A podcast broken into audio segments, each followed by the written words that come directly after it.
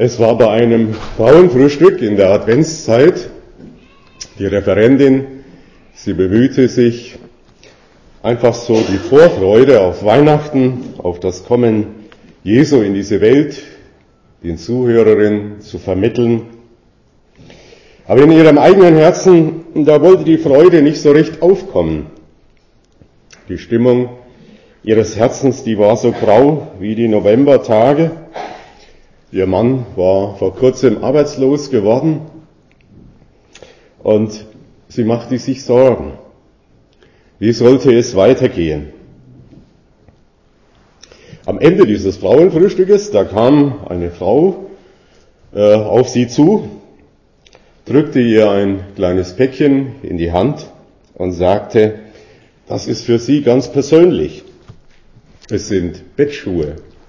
Ich habe sie gehäkelt. Und ich hoffe, Sie können sie gebrauchen. Die Referentin sagte, und wie ich die gebrauchen kann. Abends kann ich manchmal nicht einschlafen, weil ich kalte Füße habe. Aber noch nie bin ich auf die Idee gekommen, mir Bettschuhe zu besorgen. Und in diesem Moment, so sagt sie, wurde mir klar, mein Vater im Himmel, der weiß, was ich brauche. Der kennt mich. Der kennt meine Sorgen, meine Bedürfnisse. Gott kennt mich. Gott denkt an mich. Wir haben gehört von Zacharias, dem Vater des Johannes, Zacharias heißt auf Deutsch übersetzt, Gott denkt an mich. Gott denkt an mich. Gott gedenkt meiner. Gott hat mich nicht vergessen. Gott sieht mich. Gott weiß, was ich brauche. Das ist die Botschaft von Advent und Weihnachten. Gott hat diese Welt nicht vergessen. Und er sieht jeden Einzelnen. Und er kennt mich kennt meine Bedürfnisse, meine Sorgen, meine Ängste, meine Fragen, mein Leid, meine Freude, kennt das, was ich wirklich brauche. Gott begegnet dem Zacharias in der Stille des Tempels. Zacharias, er wird ausgelost und soll das Opfer darbringen im Tempel und betet dort zu Gott. Das Volk steht draußen und betet. Und so ist er ganz allein vor Gott mit seinem Opfer, um Gott die Ehre zu geben, um auf Gott ausgerichtet zu sein. Und genau an dieser Stelle, da begegnet ihm Gott, da spricht Gott ihm an durch einen Engel. Gott will uns in erster Linie in der Stille begegnen, in der Stille, im Gebet, im Hören auf sein Wort, der Ausrichtung auf ihn. Dazu ist ja eigentlich die Adventszeit gedacht, als eine Zeit der Stille, der Besinnung, der Einkehr, der Ausrichtung auf Gott. Am Anfang war die Adventszeit sogar eine Fastenzeit. Nichts sollte einem in Beschlag nehmen, so dass man ausgerichtet sein kann auf Gott, auf das Wesentliche. Und wir fragen, was ist aus der Adventszeit geworden? Leider nicht mehr so im Allgemeinen die Zeit der Stille, sondern eher der Hektik, der Unruhe, der Geschäftigkeit. Und da wollen wir aufpassen, dass uns in dieser Zeit die Hektik nicht den Segen, den Segen der Stille raubt, den Segen der Adventszeit. Deshalb wollen wir immer wieder die Einkehr auch halten und suchen, so wie heute Morgen hier in diesem Gottesdienst. Der Engel spricht Zacharias bei seinem Namen an, sagt, fürchte dich nicht, Zacharias. Gott kennt mich bei meinem Namen. Gott kennt uns bei unserem Namen. Bei Gott, da sind wir nicht irgendwie eine Nummer, sondern das sind wir einmalige Geschöpfe Gottes. Wir haben ja am 31. Oktober dieses Jahres die sieben Milliarden überschritten, sieben Milliarden Menschen auf dieser Erde. Können Sie sich das vorstellen? Sieben Milliarden Menschen, die heute leben. Also ich kann mir das nicht vorstellen. Und Gott kennt jeden Einzelnen. Gott kennt jeden und weiß, wo er ist und wie es ihm geht und weiß um alles. Sieben Milliarden. Unvorstellbar. Aber Gott ist eben nicht ein Mensch, sondern er ist Gott, er ist der ganz andere. Der Herr kennt mich. Der Herr kennt dich. Beim Namen. Kennt deine Situation, deine Sorgen, deine Fragen, deine Ängste, deine Befürchtungen, dein Kummer, dein Schmerz, dein Leid. Kennt dein manchmal kleinmütiges und verzagtes Herz. Kennt deine Schwachheit, dein Versagen. Der Herr kennt mich. Wunderbar, das zu wissen. Und trotzdem, dass Gott uns kennt mit all unseren Schwächen und Fehlern, will er es mit uns zu tun haben, so wie wir sind. Und deshalb ruft er hier auch dem Zacharias zu, fürchte dich nicht, ich bin bei dir, ich bin dein Gott, mit mir kannst du rechnen, auf mich kannst du zählen. Ich helfe dir, ich stehe dir bei, ich trage dich durch, was immer auch kommt ich bin bei dir. Von Zacharias und seiner Frau Elisabeth, da wird uns hier gesagt in diesem Text, dass sie beide sehr fromme Menschen waren, fromme, gottesfürchtige Menschen. Und fromm heißt ja in der Bibel, ungeteilten Herzens ausgerichtet sein auf Gott, mit ganzem Herzen Gott nachfolgen, mit ihm leben, nicht so halb, drei Viertel, ganz. Und das waren diese beiden. Aber auch sie hatten ihr Kreuz zu tragen. Ihre Ehe war kinderlos geblieben. Und das war damals besonders für eine Frau eine schwere Bürde. Damals galt eine kinderreiche Familie als eine besonders gesegnete Familie. Und schon hier wird deutlich, an dieser Stelle, den Segen Gottes, den kann man nicht immer so in den äußeren und irdischen Dingen bemessen und ablesen.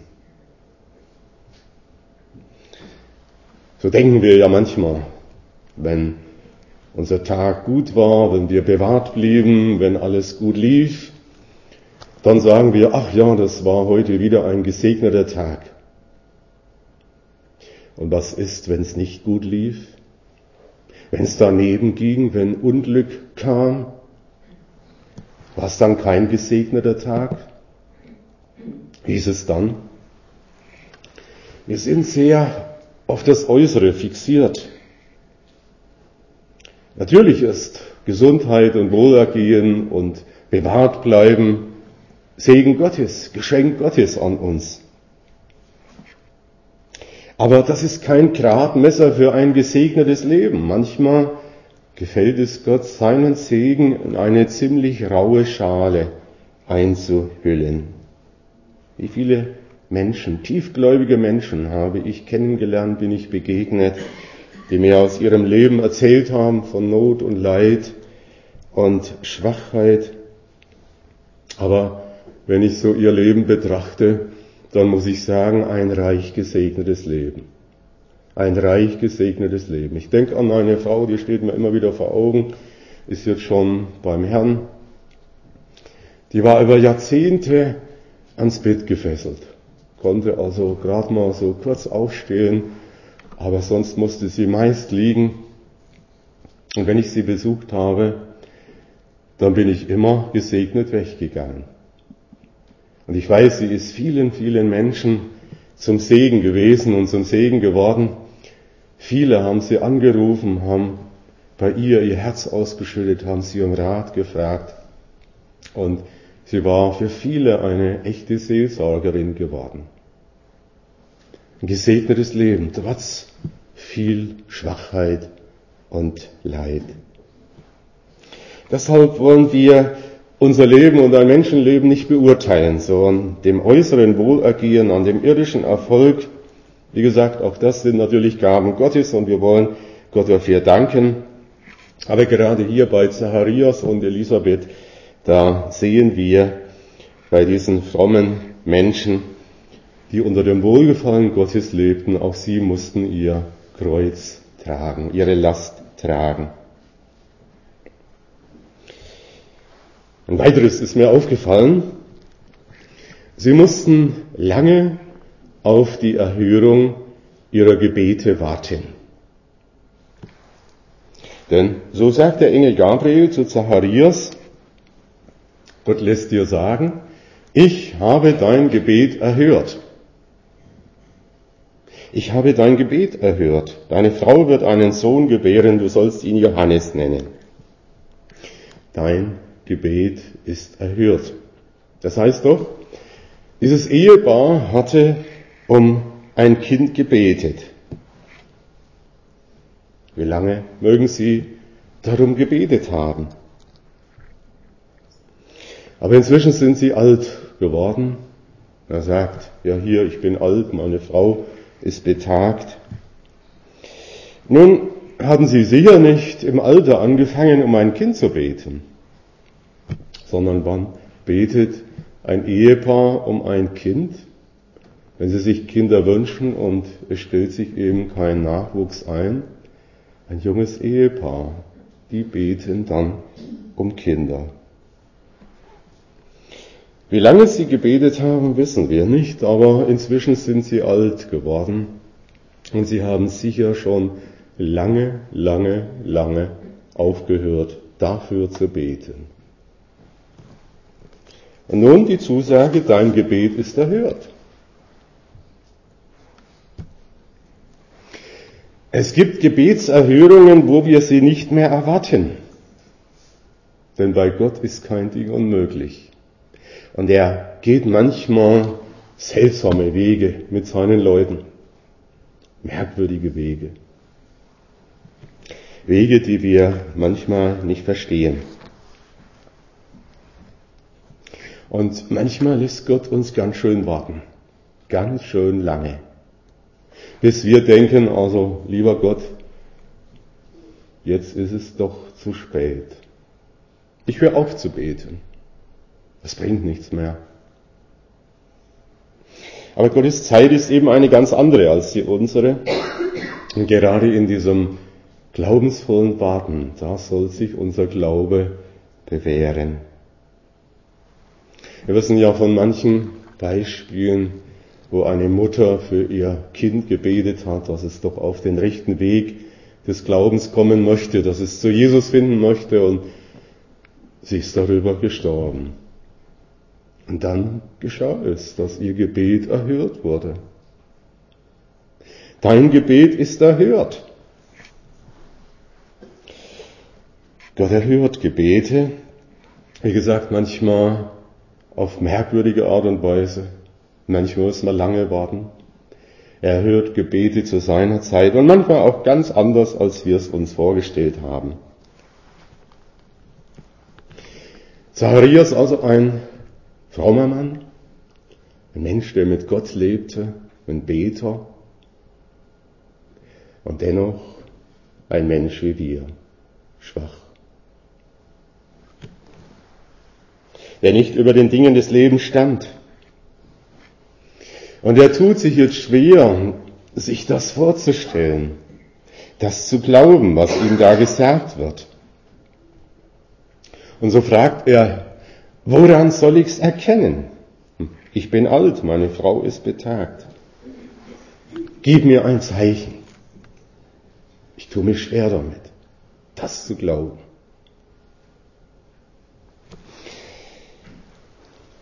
Stellen Sie sich mal vor, oder ich sage es mal anders, ist Ihnen schon mal ein Engel begegnet, so in himmlischer Gestalt. Wem ist schon mal so ein Engel begegnet von uns? Der meldet sich bitte mal. Niemand, niemand. Also ich sage Ihnen, äh, schon oft in unserem Leben hat ein Engel eine Rolle gespielt. War ein Engel zugegen, so sagt es uns die Bibel. Denn die Engel sind Diener Gottes, die ausgesandt werden, um die Gläubigen auf dem Weg des Glaubens zu begleiten, äh, zu trösten, zu stärken, zu schützen, wie es eben nötig ist. Und ich denke, diesen Dienst, den brauchen wir auch. Nur im Normalfall sehen wir die Engel Gottes nicht. Manchmal sind es auch Menschen, die Gott uns so als Engel, als Diener zur Seite stellt. Aber stellen Sie sich mal das vor. Neben dem Zacharias steht jetzt ein Engel in Lichtgestalt, in himmlischer Gestalt. Und er erkennt ihn auch so. Es wird hier deutlich, dass gesagt wird, er fürchtete sich sehr. Ihm überkam eine große Angst. Ja gut, wenn ich mir das vorstelle, jetzt steht so ein Engel Gottes neben mir in Lichtgestalt. Also, hm, okay. Da denke ich, da kommt schon erstmal eine gewisse Furcht auf. Denn das ist etwas Außergewöhnliches. Das heißt, Gott hat dem Zacharias ja ein ganz starkes Zeichen schon gegeben. Und er sagt ja auch, also, lieber Zacharias, ich bin der Engel Gabriel, der vor Gott steht. Ich bin nicht irgendeiner, sondern ich bin einer, der so total in der Nähe Gottes ist. Und Gott hat mich gesandt. Also, ich würde sagen, das ist doch schon mal ein eindeutiges, ganz starkes Zeichen. Aber der Zacharias, der fragt hier und sagt, äh, woran soll ich's erkennen? gib mir doch ein Zeichen. Er hat doch ein Zeichen, ein starkes Zeichen. Aber daran sehen wir, auch dieser fromme Mann, äh, er tat sich schwer, das jetzt zu glauben, zu fassen, was ihm da gesagt wird, weil das einfach über seine Vernunft ging. Theoretisch wusste der Zacharias. Wissen wir, bei Gott ist kein Ding unmöglich. Er steht über allem. Er ist der Herr. Theoretisch wissen wir das. Aber in der Praxis, im Alltag, da sagen wir dann, naja, das ändert sich nicht mehr. Das ist so, das bleibt so. Da brauchst du nichts mehr hoffen. Wie soll es denn gehen? Das ist die Praxis, das ist der Alltag. Theoretisch ja. Da sagen wir alle und bekennen, Gott ist allmächtig. Bei Gott ist kein Ding unmöglich. Er kann. Aber praktisch? Aber wissen Sie, da sind wir in guter Gesellschaft. Ich möchte Ihnen noch ein Beispiel vor Augen stellen aus dem Neuen Testament. Die Urgemeinde. Da ist der Petrus wieder mal im Gefängnis, vom Hohen Rat verurteilt, ins Gefängnis gesperrt. Und dann heißt es, die Gemeinde betete für ihn unaufhörlich zu Gott. Wo steht's da in der Apostelgeschichte? Und dann kommt ein Engel für den Petrus aus dem Gefängnis. Und als der Petrus auf der Straße steht, da verlässt ihn der Engel und der Petrus, der steht da und kneift sich erstmal so in den Arm und sagt, ja, habe ich das jetzt geträumt oder ist das Wirklichkeit? Und er merkt doch, äh, ich bin ich und ich bin wach und ich stehe jetzt auf der Straße. Und dann besinnt er sich, wohin gehe ich? Ah, sagt er sich, jawohl, im Haus der Maria, da ist die Gemeinde immer zusammen, da treffen sie sich zum Gebet und da geht er hin. Und dann klopft er dort an der Tür. Die Magd geht an die Tür und fragt, wer ist denn draußen? Und Petrus sagt, ich bin's, Petrus. Und vor lauter Schreck vergisst sie die Tür zu öffnen, rennt hinein, die Gemeinde betet und sie sagt, der Petrus steht vor der Tür. Und wissen Sie, was, was die jetzt sagten. Die sagten nicht, Halleluja, Gott sei gelobt, unser Gebet ist erhört, für den haben wir doch gebetet die ganze Nacht jetzt, sondern sie sagen, du spinnst. Du drehst durch. Maria, mach mal eine Pause. Okay? Und ähm, schau, dass du wieder ins Gleichgewicht kommst. Du spinnst. Das geht ja nicht. Der Petrus ist im Gefängnis. Sie aber beten für den Petrus, dass er freikommt. Der steht vor der Tür, Gott handelt. Und sie sagen, geht nicht. Du spinnst. Der ist im Gefängnis. Typisch für uns. Sehr typisch. Theoretisch, wie gesagt, wissen wir das, aber in der Praxis, da geht es mir nicht anders, wie vielleicht Ihnen, aber vielleicht geht es Ihnen ja nicht so. Weiß es nicht. Ob Sie da mehr Gottvertrauen haben im entscheidenden Moment. Gott möge es uns allen schenken. Woran soll ich es erkennen? Ich kann es nicht glauben, ich kann es nicht fassen. Das finde ich so wunderbar, auch mit unseren Zweifeln und mit unserem kleinen Glauben dürfen wir zu unserem Herrn kommen, dürfen wir ihn bringen. Und Gott sei Dank, er ist größer, er ist größer als unsere Zweifel und größer als unser Herz. Woran soll ich's erkennen? Gib mir doch ein Zeichen. Ja, und es wird ihm ein Zeichen gegeben, ein zweites Zeichen, müsste man eigentlich sagen.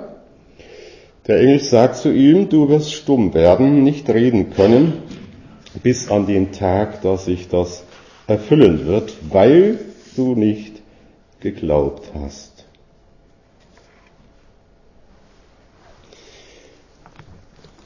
Gott stellt ihn jetzt nicht zur Seite und sagt, also lieber Zacharias, ich habe dich anders kennengelernt, du hast anders verkündigt, ja, hast den Leuten immer sie zum Gottvertrauen ermutigt und gesagt, unser Gott, der kann Wunder tun und der ist allmächtig. Und jetzt, wenn es dann zur Praxis kommt, dann versagst du jämmerlich. Also Zacharias, tut mir leid, ähm, so geht's nicht. Da muss ich mir jemand anders aussuchen für den Johannes. Nein, Gott stellt ihn nicht zur Seite. Gott ist nicht enttäuscht darüber. Er ist vielleicht traurig, jawohl, aber er macht weiter. Und so nimmt er hier den Zacharias in seine Schule. Er lernt, lehrt ihm, neu zu vertrauen. Neu Gott zu vertrauen.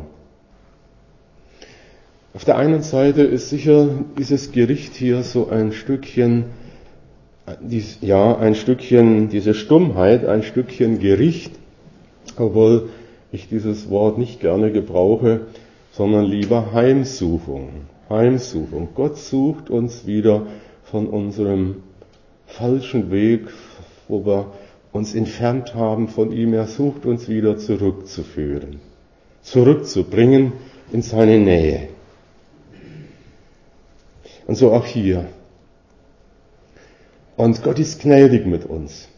Die Zeit wird begrenzt, bis dann dieser Sohn geboren wird, dann wird ihm die Stimme wiedergegeben. Also Gott waltet über unserem Leben mit seiner Gnade und seiner Barmherzigkeit. In diesem Psalm 23, da heißt es ja, und ob ich schon wanderte im finsteren Tal, fürchte ich kein Unglück, denn du bist bei mir. Dein Stecken und Stab sind mir Trost. Da sagt David nicht, und dass ich im, im finstern Tal dort mich niederlasse und dort wohne. Nein, er, er spricht von Wandern. Und ob ich schon wanderte im finsteren Tal. Und wandern heißt unterwegs sein. Und wenn ich durch ein Tal unterwegs bin, dann komme ich auch wieder heraus. Wandern. Nicht stehen bleiben, nicht wohnen, nicht dort für immer bleiben. Durchwandern. Wunderbar. Und so auch hier. Die Zeit ist begrenzt. Aber dieses, diese Stummheit, die dem Zacharias auferlegt wird, sie ist für ihn auch ein Zeichen. Gott macht ihn gewiss, Gott schenkt ihm dieses Zeichen. Und dadurch darf Zacharias gewiss werden, jawohl, so ist es, so wird's kommen. Gott ist treu. Der Herr nimmt ihn zur Seite und spricht in besonderer Weise mit ihm in dieser Zeit der Stummheit. Sie wird für ihn zu einer Zeit der Stille, der Besinnung, der Einkehr, der Umkehr.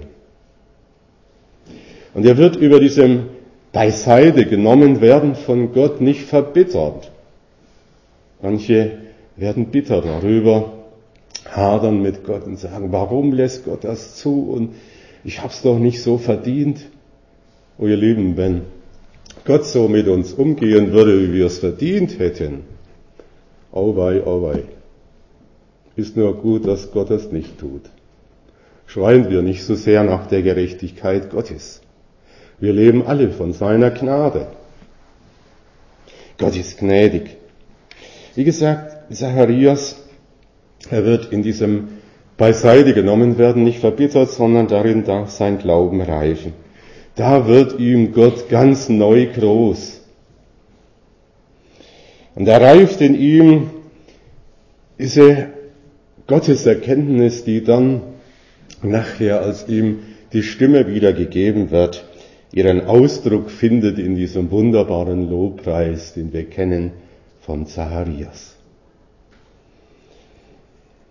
Vor einiger Zeit, da sagte mir eine Frau, die wirklich durch manches Leid hindurchgehen musste, da sagte sie mir, in dieser Zeit, da ist mir Gott besonders groß geworden.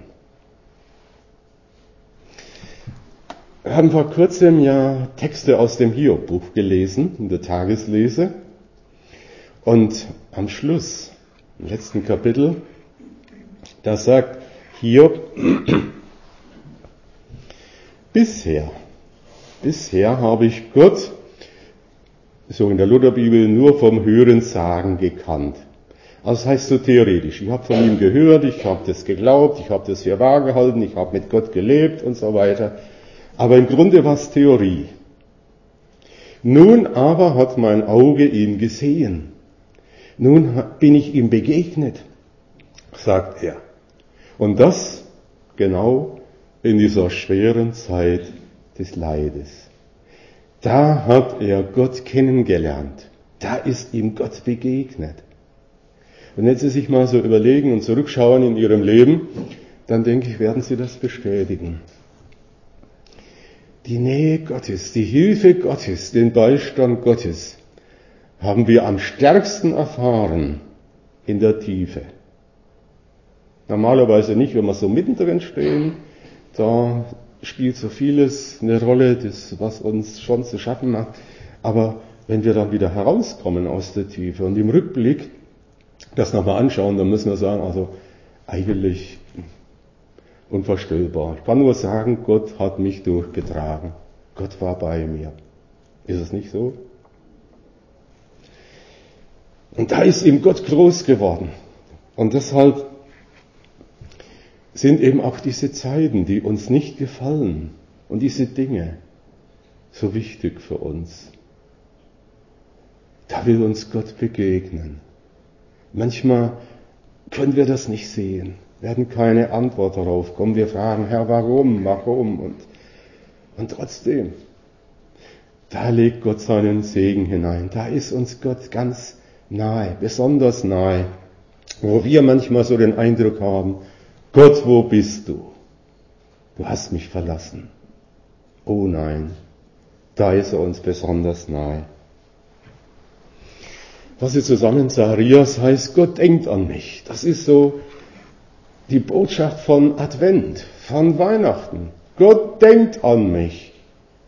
Und wenn wir dann wieder an die Krippe treten und das Kind in der Krippe betrachten, dann heißt das, schau hin, Gott denkt an mich. Ja, Gott kommt zu uns in diese Welt und in unser Leben.